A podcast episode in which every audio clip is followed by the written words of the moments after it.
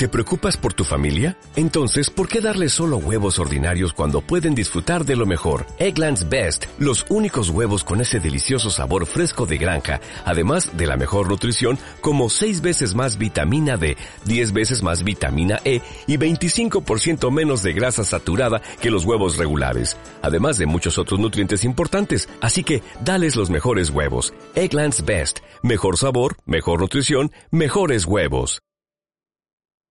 ¿No te parece a veces que vivir en el mundo es como una mierda? ¿A qué te refieres? dijo Paul lentamente. A ver, que lo que el mundo puede darnos no basta para satisfacernos. No, dijo Paul al cabo de unos diez segundos y se tapó la cara con las manos.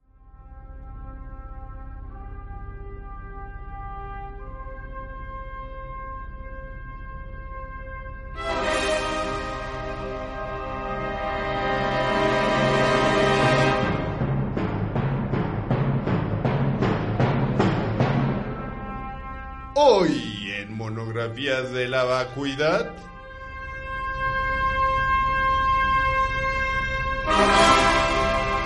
¡La mierda! Ok. Sean ustedes bienvenidos a este podcast, hermoso podcast que nos trae el día de hoy pura mierda. ¿Qué investigaron sobre la mierda, niños? ¿Qué investigaron? ¿Qué tienen? ¿Qué vamos a hablar? Vamos al vamos, primer acto. vamos al primer acto. Lo que dijo mi se compañero. llama- lo que dijo mi compañero. El primer acto que se llama La vida empieza en llanto y caca. Sí, cierto. Ok. Esta bellísima frase de Francisco de Quevedo, poeta español, la vida empieza en llanto y caca. La mierda, ¿qué es la mierda? ¿De dónde viene? Yo La palabra, ok. yo Ah, ¿tú tengo tienes alguna palabra? cosas, yo tengo... cosas, yo tengo, sí, di- dinos Alejandro. Caca es una onomatopeya. Los ensayistas relatan que en la antigua Grecia utilizaban el verbo cacao. Un romano hablaba de cacare y los celtas de cacha. La mierda, además, es una construcción discursiva. Tratada como algo vulgar, es llamada caca o mierda. En la consulta del médico, en cambio, se habla de deposición y heces. La designación cambia la esencia de los excrementos, indica los literatos. O como se podría decir, siguiendo la sentencia del filósofo francés Jacques Derrida, no hay mierda, ¿eh? Derrida. No hay mierda fuera del texto. Entonces, surge como una onomatopeya. Surge, y fíjate, interesante, o sea, viene desde la, la Grecia, La o sea, es una Grecia. palabra latina.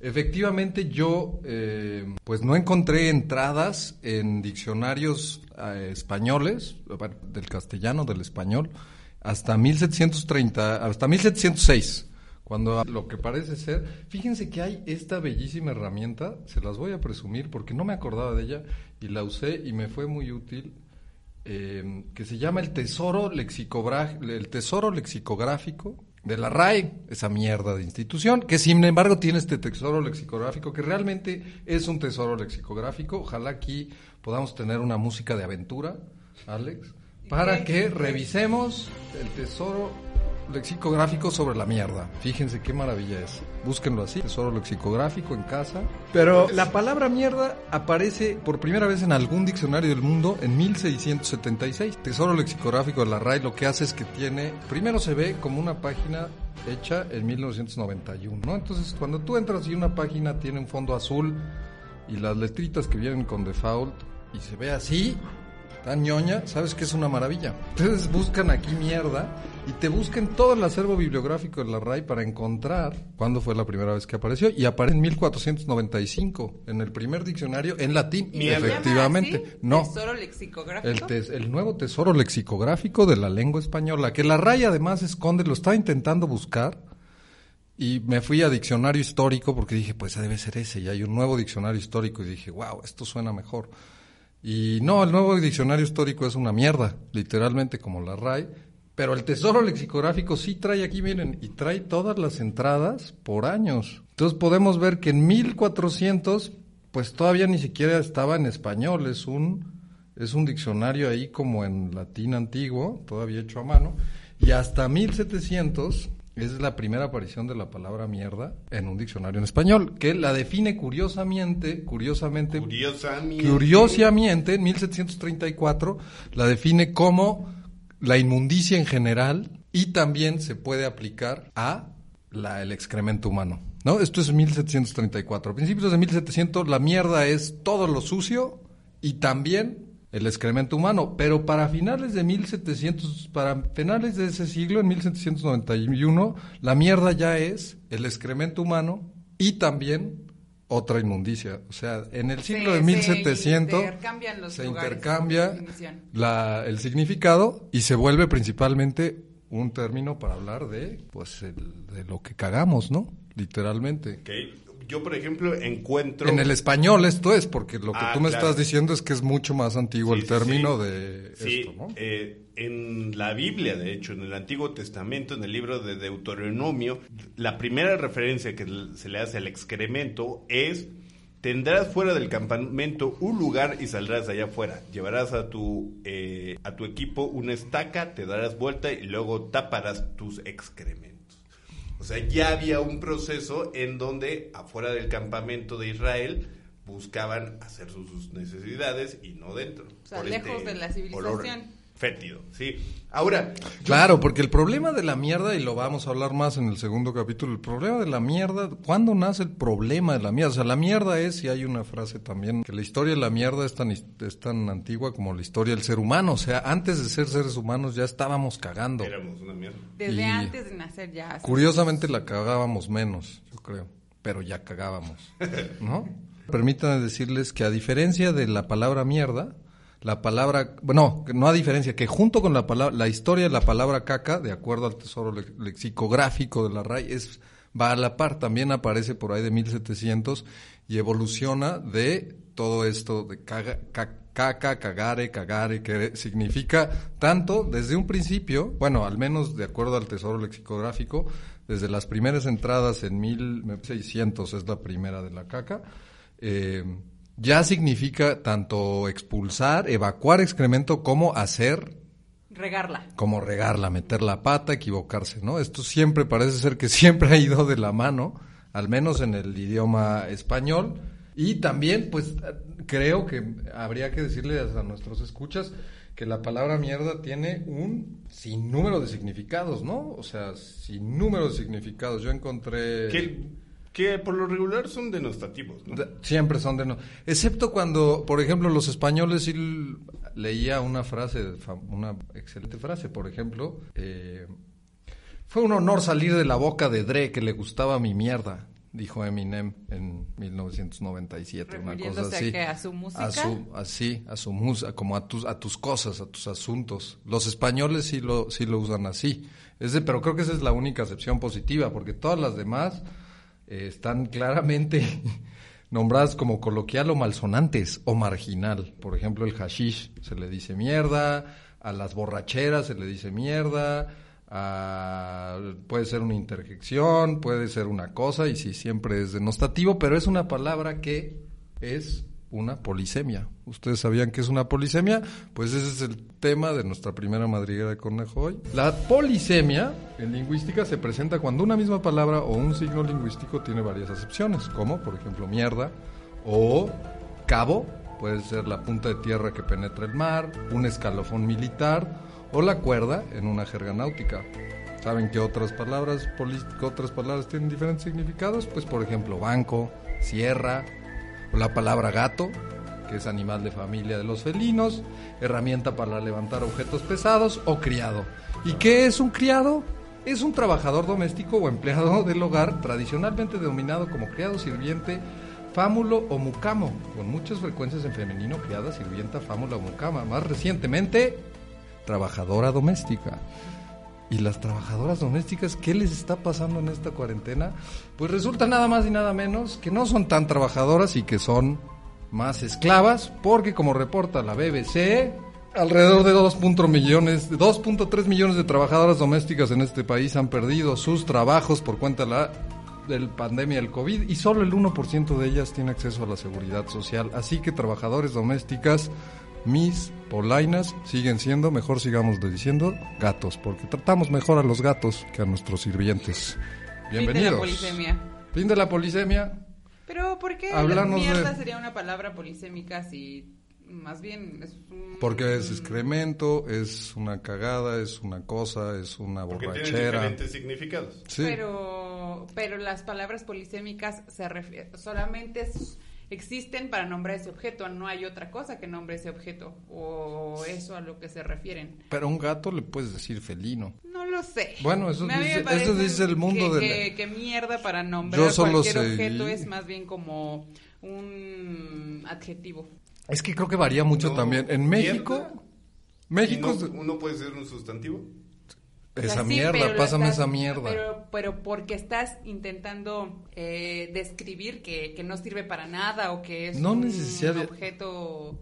Yo sí lo, es que creo que sí es muy de país, creo que sí es muy de país. Yo, yo por ejemplo, que convivo con españoles y pochos y eh, argentinos, la mierda, o sea, pásame esa mierda, esa, no, como que no sé, no es necesariamente que no me sirva, pero que no me acuerdo de cómo, o sea, sí denota frustración, pero no necesariamente es como, ¿qué mierda esta? No sé, o sea, en inglés, por ejemplo, sí se puede decir como, es, Oh, shit. que good shit, that's good shit, ¿no? Eso está, es- está chido, está bueno. Creo que, creo que nosotros somos de los países que menos lo usamos. O sea, para nosotros sí es lo peor, Sí. ¿no? Bueno. Eh, pero tú nos tenías, nos tenías más información, mi querido Alex. Historia rápida y, e, y, este, inmediata. Las heces más antiguas datan del 50.000 años eh, de nuestra era. Eh, la caca más grande es de 20 centímetros de largo y 5 centímetros de ancho. Eh, está en, eh, la ciudad inglesa de York. Fue descubierta en 1972 y data de 1235. En el siglo, a finales del siglo XI, en Inglaterra, establecían multas para quienes defecaran en la en la catedral de Chester. Un siglo después, el médico y filósofo Maimo- Maimónides pidió a la población que evacuara lo más lejos posible de su prójimo. Entonces lo ocupaban como un... Por favor, ¿no? Posteriormente, ya en el siglo XV, ahora sí se eh, hizo obligatorio no cagar cerca del prójimo porque pues se dieron eh, varias enfermedades que terminaron en pestes, ¿no? Ah, lo ocuparon, cu- lo Lo ocupaban estás haciendo también- muy bien, lo está- estás haciendo un muy buen resumen, Alex. lo, lo ocupaban como Yo un lo medio de belleza esos mismos romanos que reprochaban a los can- cántabros y a los celtíberos enjuagar sus bocas con pis, aceptaron más tarde que algunas de las más bellas damas romanas se embadurnasen la cara con mierda para así preservar la lozanía del rostro. Mm. se llenaban de mierda para verse más jóvenes. Preferiría el barro. Quizá lo que estaban confundiendo con barro. Tal vez, pero decían que sí, las, las doncellas que se ponían mierda en la cara eran más jóvenes y más Mantenían bellas. la Sí. ter- lo terso y La la, turgencia de... No, qué locura. Posteriormente lo ocuparon como un mé- método de tortura. Así es. ¿La mierda? Exactamente. Cuando muere el rey Jerjes, su hijo, Artajerjes, eh, lo que hizo al insolente que mató a su padre fue ponerlo en un tipo ataúd en donde nada más salían los pies y la cabeza. Les daban de comer durante 17 días miel y leche. Y hacían, bueno, naturalmente el ser humano o el, el individuo ahí en ese ataúd se zurraba durante 17 días y lo que hacía es generar gusanos y los gusanos comían sus entrañas. Entonces, de esa manera moría el ser humano durante 17 Pero días. es, esa forma de tortura era común en los persas o solamente lo aplicó Lo aplicaron nada más para la muerte de, Artajer de Jerjes, para el asesino de el Jerjes? asesino de Jerjes.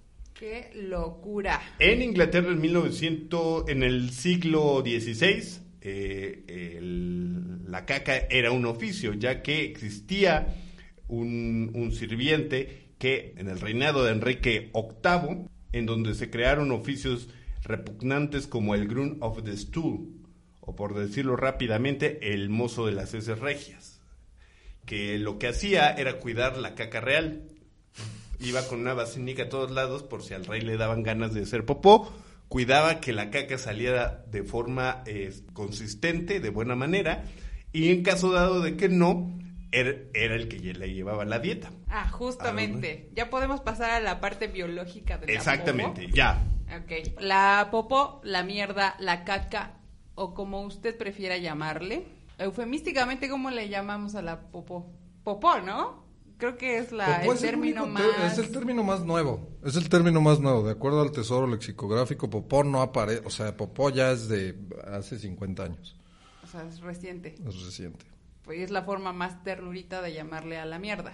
Pues sí. Sería lo más correcto porque lo ocupan en el lenguaje de salud, sería Heces, heces. ¿no? Sí. Bueno, O excremento. Las, las heces y el excremento o la materia fecal eh, son un conjunto de desperdicios sólidos o líquidos que se constituyen como el producto final del proceso de la digestión. Es decir, es lo que nos comemos que ya no lo pudo aprovechar el, el intestino o el sistema Digestivo. digestivo. Entonces empieza por ingerir nuestros alimentos, se forma el bolo alimenticio, que es esta pasta que masticada con saliva y luego eso se traga y pasa al estómago, que lo vuelve líquido.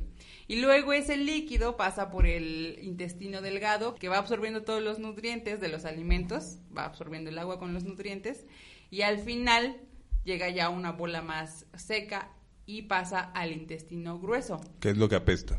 que es todavía, pues sí, pues lo que va deslizándose por el intestino grueso para llegar al recto. Y ahí es donde está el esfínter, y el esfínter es un músculo que cuando tiene, ya está pues presionado por la popó, la, le manda una señal al cerebro y el cerebro dice es hora de hacer caca y vas al baño, ¿no? En realidad, la, la caca apesta desde nuestro organismo. El intestino grueso es quien hace que apeste. O sea, ya el- cuando llega la, saca la mierda- todo. exactamente. Ajá. Cuando llega la mierda al intestino grueso, llega absolutamente sin ningún nutriente. Ya pasó por todo el organismo y ya esto se volvió una, una caca. Sí, es, todo lo que ya no le sirve al cuerpo es la caca. Digo, ah, pero cuando na- yo me enteré apenas que cuando nace un bebé Ajá. tardan ciertos días o ciertos meses hasta en, En- en hacer popó. Sí, No y hace- esa porque no primera tienen- popó se no llama meconio. El meconio es la Ajá, primerita y son... Sí, es limpia. todavía. No es, es tan limpia. limpia. Pero es la más limpia que podrá tener el ser humano en toda su Sí, vida. porque no, no has ingerido mayor este, Solo lo cosa que te da lo- tu madre. Sí, exactamente. Exactamente. Bueno, pero ¿qué tal si tu madre comía pésimo? Puros doritos y... Pero pues ya debe estar peor que la de una madre vegana. Es que, ¿qué hacemos? Es que esa es la pregunta. ¿Qué hacemos? O sea, si no podemos evitar cagar o cagarla, ¿qué hacemos con nuestra mierda? ¿Qué- ¿No? qué- Y eso vamos a La tratarlo en el siguiente. Vamos a ver, vamos a ver. Ya lo trataremos en el siguiente en la capítulo. casa de tus suegros y Por lo- al baño. Eso no es gestionar, eso es aguantarse, Aguantarse. y es pésimo, es pésimo. Déjenme decirles Hace que hace muchísimo daño. Sí. Ustedes tendrían que estar yendo al baño dos veces al día como mínimo y no debería de oler tanto, chiques. Nada más un pequeño dato antes de irnos a un corte comercial Vámonos. con nuestros patrocinadores. Sea usted bienvenido a Le Simone, el nuevo restaurante francés de la ciudad, con los mejores chefs traídos directamente de París. Le Simone, comida francesa de altura. Prueba nuestro nuevo platillo experimental, Le Caqué Exquisité. Deliciosas heces fecales servidas con una costra de queso de cabra irlandesa, jarabe de membrillos de los Alpes, acompañadas de arroz a la fondue estilo taiwanés. Una mágica fusión de sabores. Le Simone, para paladares exigentes. De mierda. Le Simoné, qué bueno que, fíjate, habíamos estado persiguiendo a Le Simoné por varios, varios meses, ¿no? Para que nos patrocinara. ¿Y le interesó? Le Le interesó, interesó la mierda. justo en este, en este episodio, porque este es un episodio importantísimo con el que culminamos una trilogía Como toda la comida. sobre el excusado. Eh, y nos estamos preguntando qué hacer con ese gran problema que es dónde ponemos nuestros desechos, dónde ponemos nuestros desechos. Y justo eso vamos a hablar hoy en nuestro segundo acto que se llama Filosofía del Chiquero. Eh, y con ustedes tengo aquí a sus dos filósofos de mierda. Alejandro Hernández e Ishel Mendoza. ¿Cómo no? Muy buen saluden, por favor. Bienvenidos aquí al Chiquero. Hola, ¿cómo me llamaste? Ishel Mendoza. Méndez. Méndez. Mendoza. Ok, Mendoza. Nos cambiaste los nombres para evitar este. Sí, son los filósofos. Ustedes Para- son los filósofos. Y vamos a hablar de cosas. Alexander Hernand. Alexander Hernand. No voy a poder pronunciar mi nombre. Y vamos a hablar de qué hacer, que la filosofía de la mierda, la filosofía de la mierda.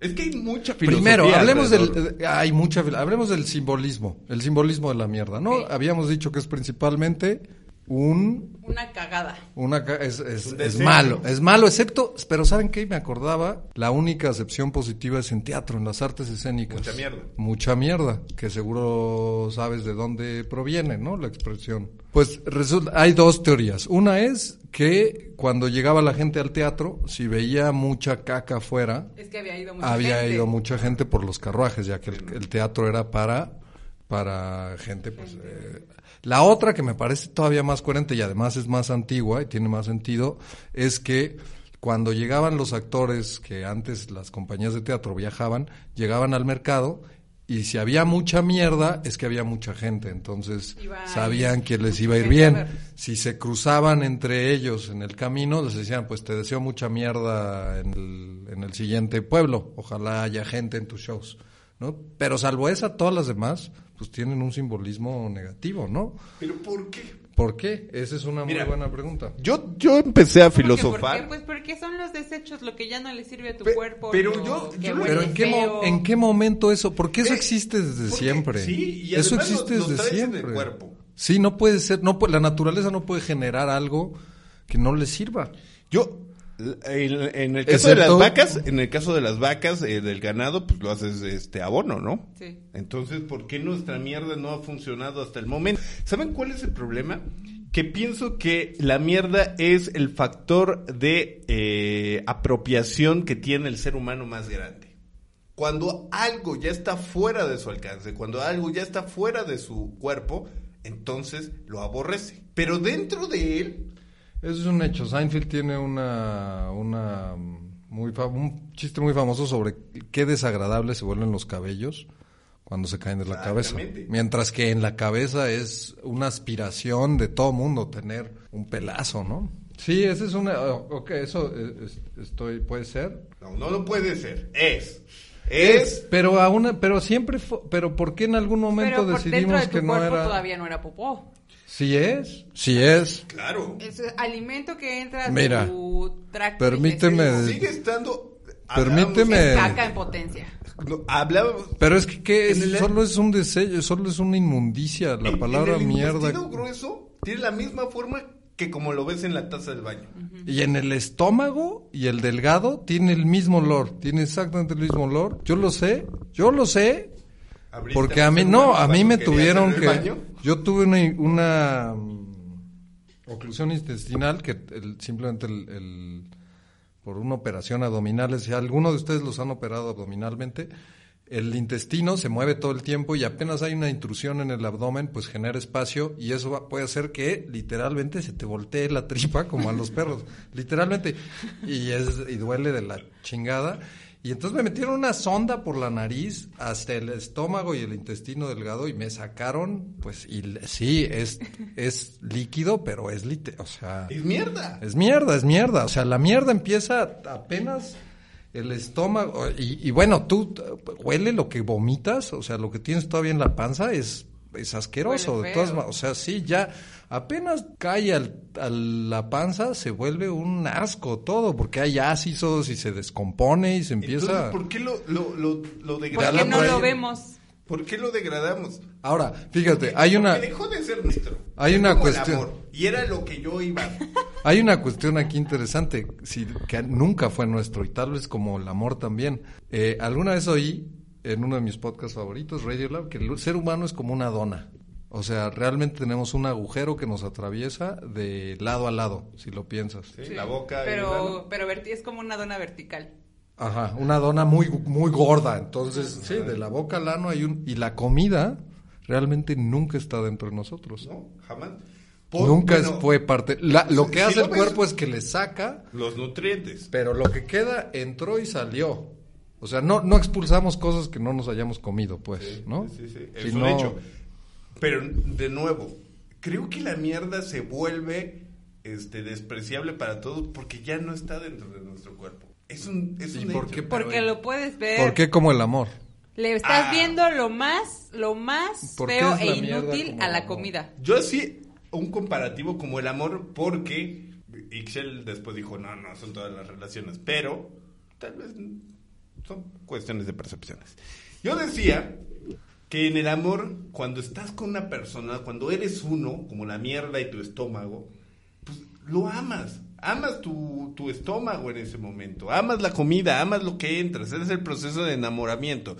El, el proceso de enamoramiento es como cuando tú te llevas la comida a la boca. Cuando se te está antojando desde el plan, dices, ven exacto. aquí, Ese delicioso. plato de comida que se te antoja. Ajá. Posteriormente se procesa, va madurando la relación. Y de repente ya no se aguanta. Lo tienes que sacar, lo tienes que desechar, lo tienes que evacuar de tu vida. Ese ser otro ser humano. Entonces lo que haces, lo haces mierda. Lo que haces, lo haces. Sí, sí, bueno, otro, otro. Lo desechas y en ese momento ya lo aborreces al otro ser Ya humano. Pero dices, es esto ya no estás lo- viendo ya, lo pero- más feo. Estás viendo lo que ya no te. No, y no Ya solo no- ya no te lo gusta, más ya inútil, sirve, lo más ya inútil. tu cuerpo ya dijo, tu vida ya dijo, no quiero, o sea, ya le saqué todo lo que le podía sacar a esta persona y ahora es un asco Es una mierda. y que se vaya, Sí. porque ya no me sirve. Sí. Eh, pero eso, pero, que- pero qué, pero por ¿no? qué, pero por qué lo descono, habrá forma Entonces de que mejor no? no te comes algo. Pero entonces no vives. Exactamente. Lo mismo con el lo mismo con el amor, pues Por entonces eso, no vives, eso, no te sostienes, ¿sí? No, no te involucras con... Es como la frase que después de mucho tiempo empiezas a entender, ¿no? Para que nada nos separe, que nada nos una. Pero, pero, pero si nada nos une, no constru- no hacemos, no llegas a ningún lugar. O sea, Pero- ¿qué, transformación. ¿qué hace, qué hace el ser, qué hace un hombre o una mujer solo? Sí, la, pero la ausencia de caca también nos mataría. Claro, no si, comen. si ingiriéramos y no cagáramos, o sea, claro, o sea, tú estás diciendo que hay, sí, pues es que hay que cagar, Es hay que cagar, natural. Y entonces hay que cagarla además. Y creo que e- ese es el problema con la caca. Se ha visto con tan malos ojos y no en el proceso natural que es. O sea, desde aquí viene. Esto es la, la parte biológica. Desde aquí viene, desde los estómagos, desde los intestinos. Ya es caca, ¿no? Pero lo despreciamos tanto por el olor, por el aspecto. ¿no? Pero metafóricamente también pasa con nuestra mierda. Claro, la nuestra, la nuestra mierda es la, la- nadie, o sea, no sabemos qué hacer con la mierda de ninguna forma. Pero es que además pasa esto, nos enseñan en relaciones, me, me encanta ese ejemplo, que nos enseñan a que no existe la mierda. No existe, o sea, las películas de Disney, se nombra. los rela- la relación de tu abuelo y tu abuela, la, no, o sea, no se nombra la mierda, exacto, no se nombra, no se ve, se esconde a través de todos los artilugios posibles y, y hay que vivir como si no existiera. ¿Y qué pasa cuando de repente pues la cagas? Pues te espantas, ¿no? Te espantas.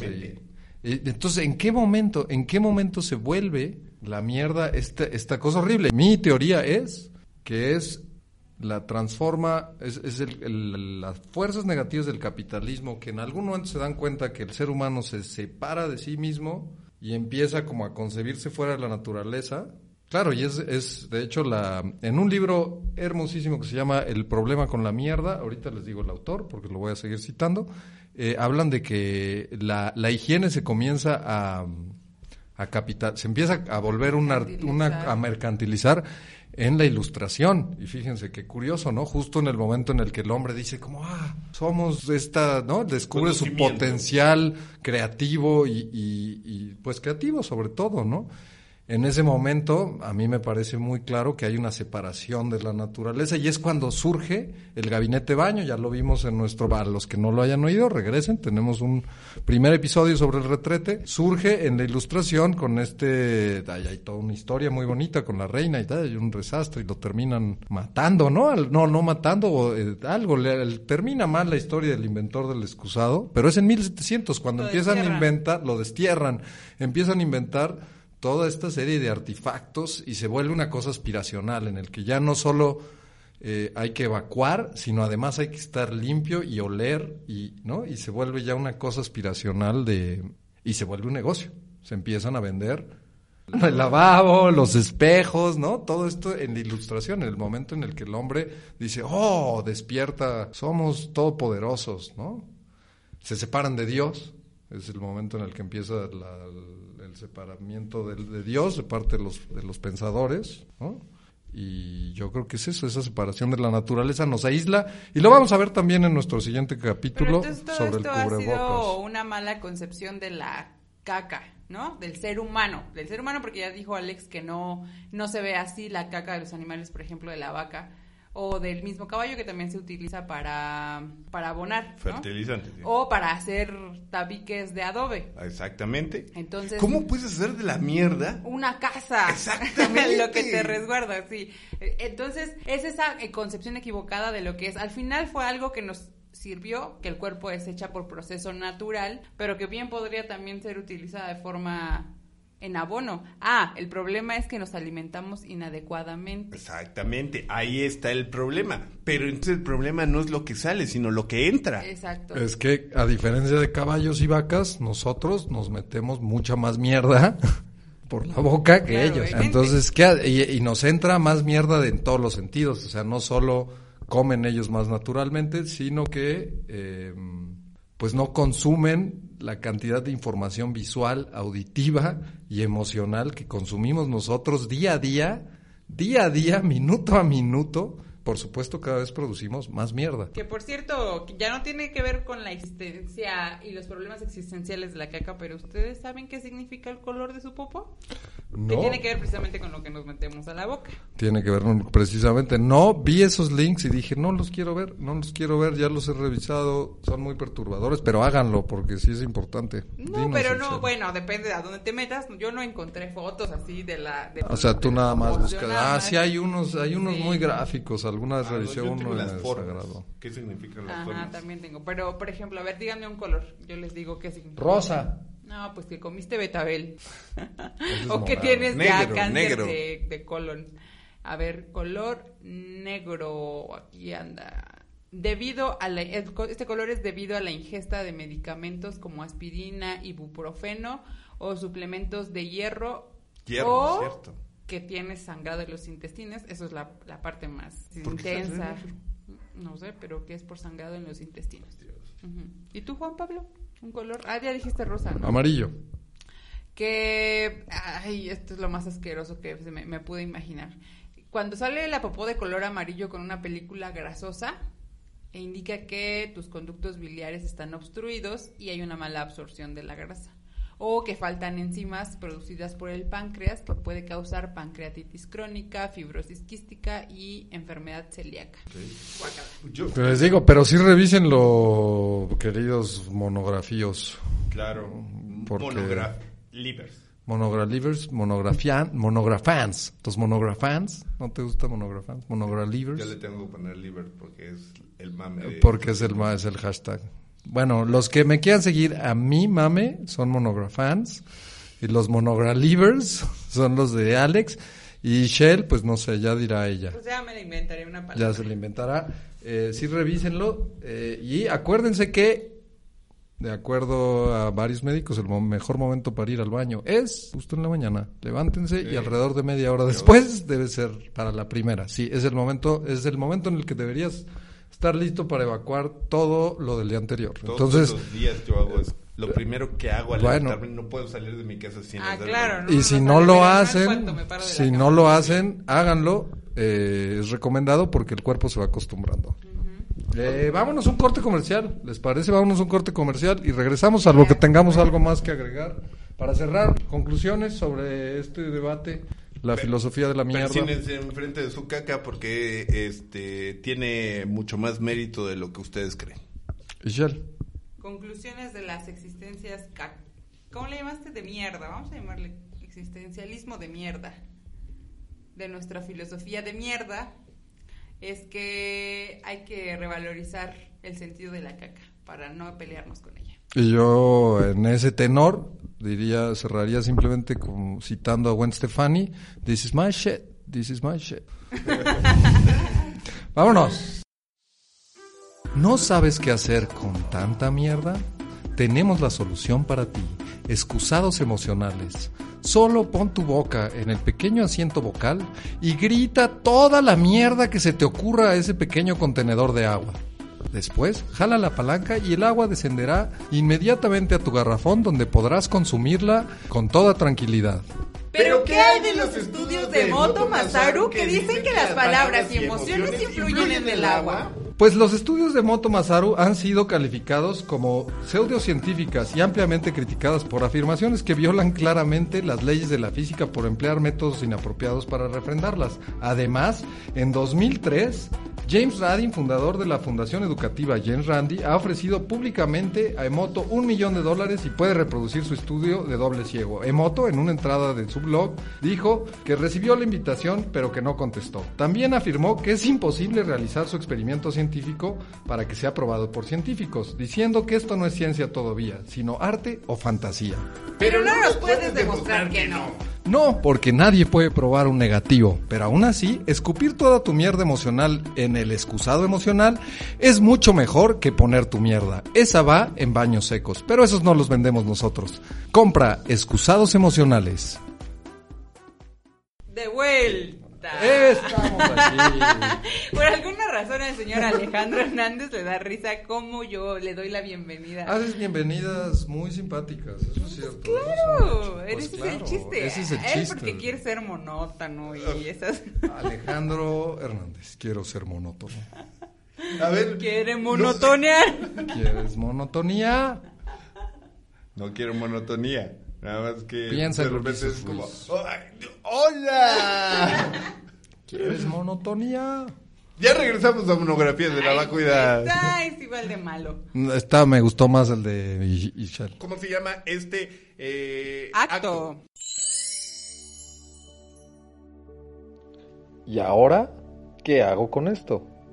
Y en este acto vamos a hacer una regresión, para lo cual necesito un voluntario o voluntaria. Este, este, buenas tardes, doctor, sí.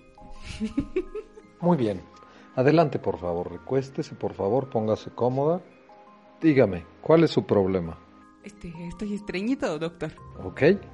Entonces vamos a hacer una pequeña regresión para solucionar este problema. Cierre usted sus ojos y quiero que piense en el anécdota más fuerte que tenga con la mierda.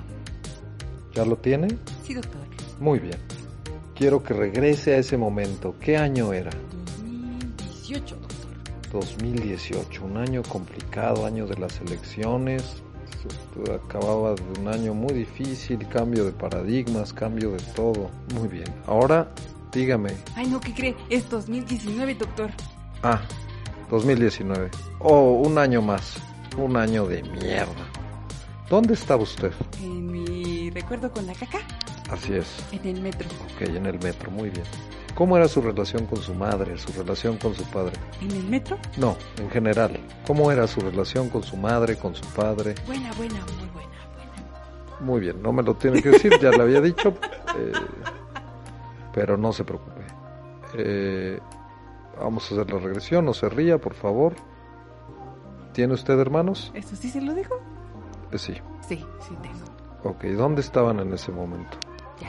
Quiero que ubique, que los vea, que sepa dónde estaban, no me diga dónde, pero que los localice y sienta dónde estaban sus hermanos. Y ahora sí, cuénteme. ¿Ya le digo? Sí, ¿Con mi hermana?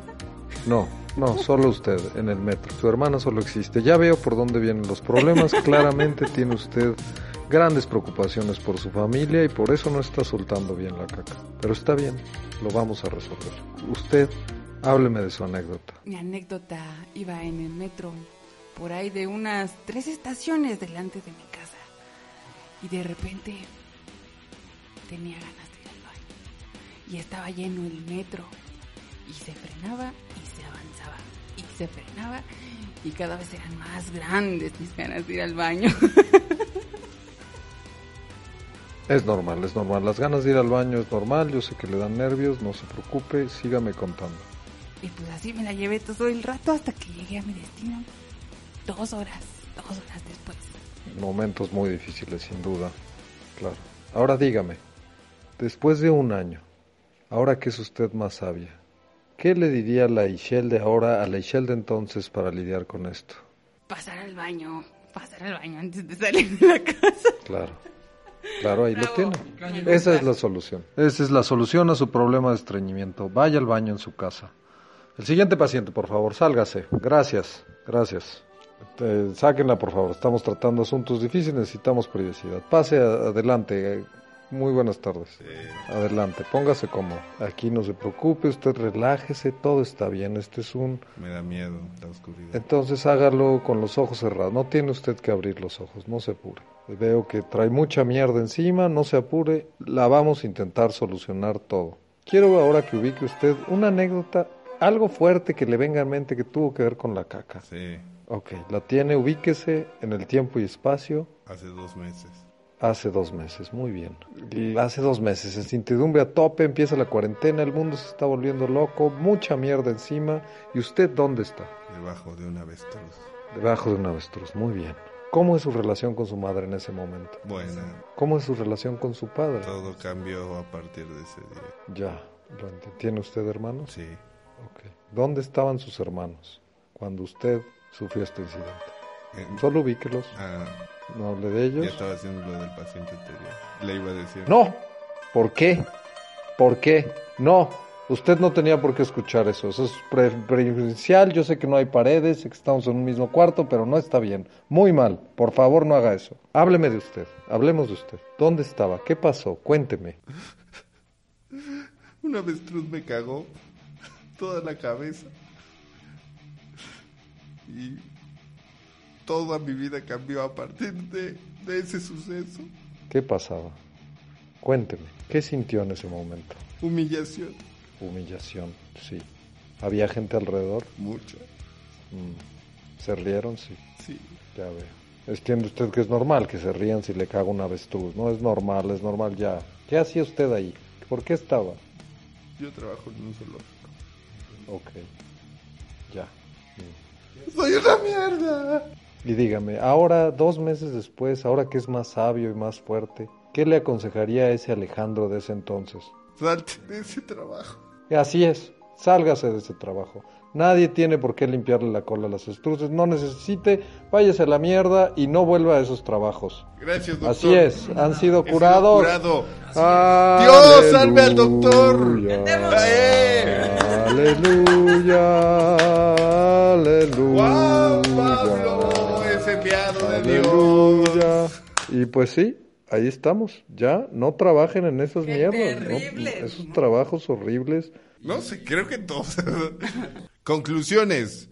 El ser humano es la mierda del planeta y ha quedado demostrado eh, en los últimos años. Creo que somos el desecho que debemos dejar de existir, maldita sea. Y nada. Hay que redefinir nuestra relación con la popó porque sabemos, sí, es un desecho evidentemente, pero ¿a poco no encuentran placer en el momento en el que sale de su cuerpo? Y dicen, wow, y además te levantas de la taza de baño y ves esa majestuosidad y dices, ¿a poco yo fui capaz de fabricar eso? Y ya, le jalas. Vámonos ya. Bye. Alex Hernández. Y Shell Guzmán. Chao. Para monografías de la vacuidad. Eso sí, escuchó tan noticiero de Televisa. ¿No te encantaría tener 100 dólares extra en tu bolsillo? Haz que un experto bilingüe de TurboTax declare tus impuestos para el 31 de marzo y obtén 100 dólares de vuelta al instante. Porque no importa cuáles hayan sido tus logros del año pasado, TurboTax hace que cuenten. Obtén 100 dólares de vuelta y tus impuestos con 100% de precisión. Solo con Intuit TurboTax. Debes declarar para el 31 de marzo. Crédito solo aplicable al costo de la presentación federal con TurboTax Full Service. Oferta sujeta a cambios o cancelación en cualquier momento.